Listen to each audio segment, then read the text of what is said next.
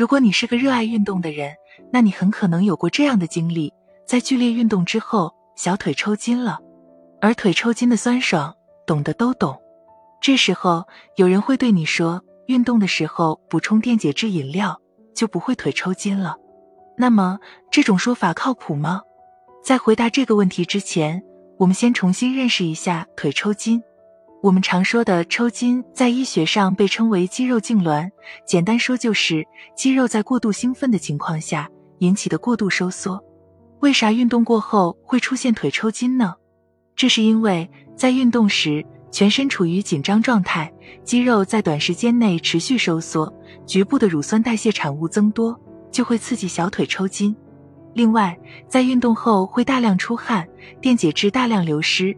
如果大量出汗后没有及时补充水分，或只补充纯水，就会导致体内电解质失衡而引发抽筋。没错，你已经猜到了，运动时补充电解质饮料真的能预防腿抽筋。如果运动时间超过六十分钟，或者进行高对抗运动，就需要喝运动饮料。剧烈运动会导致大量的电解质伴随汗液遗失，要把水、糖和电解质一起补。但要注意，运动中补充液体的量一般不应超过八百毫升，而且必须少量多次，以免一次性大量补充液体对胃肠道和心血管系统造成过重的负担。此外，避免过量运动。在运动前也要提前热身，减少突然的肌肉刺激。运动后补充水分，用热水泡脚等也能减少抽筋。听到这里，有些朋友可能会窃喜，因为自己每次运动时都喝电解质饮料。但我要说的是，这些朋友千万别高兴得太早，因为你买的电解质饮料里很可能根本没有电解质。为什么这么说呢？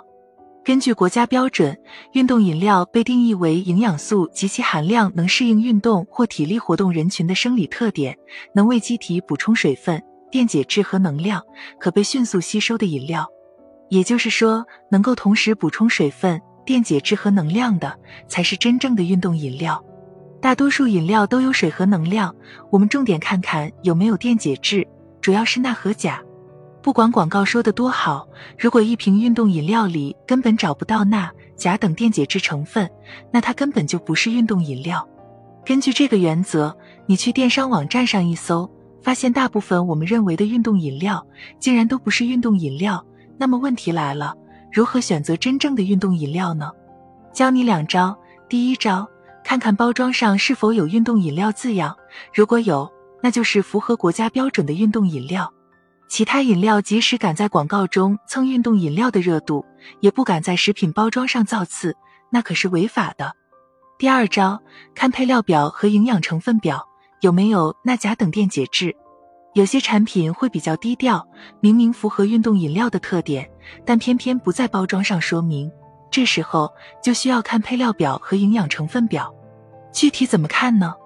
根据国家标准，运动饮料的钠含量应在每百毫升五至一百二十毫克，运动饮料的钾含量应在每百毫升五至二十五毫克。选购时，我们可以查看饮料的营养成分表中钠和钾含量的数值是否在范围内。但要注意的是，钠含量是食品营养标签强制要求标注的成分之一，所以运动饮料的营养成分表中一定有钠的身影。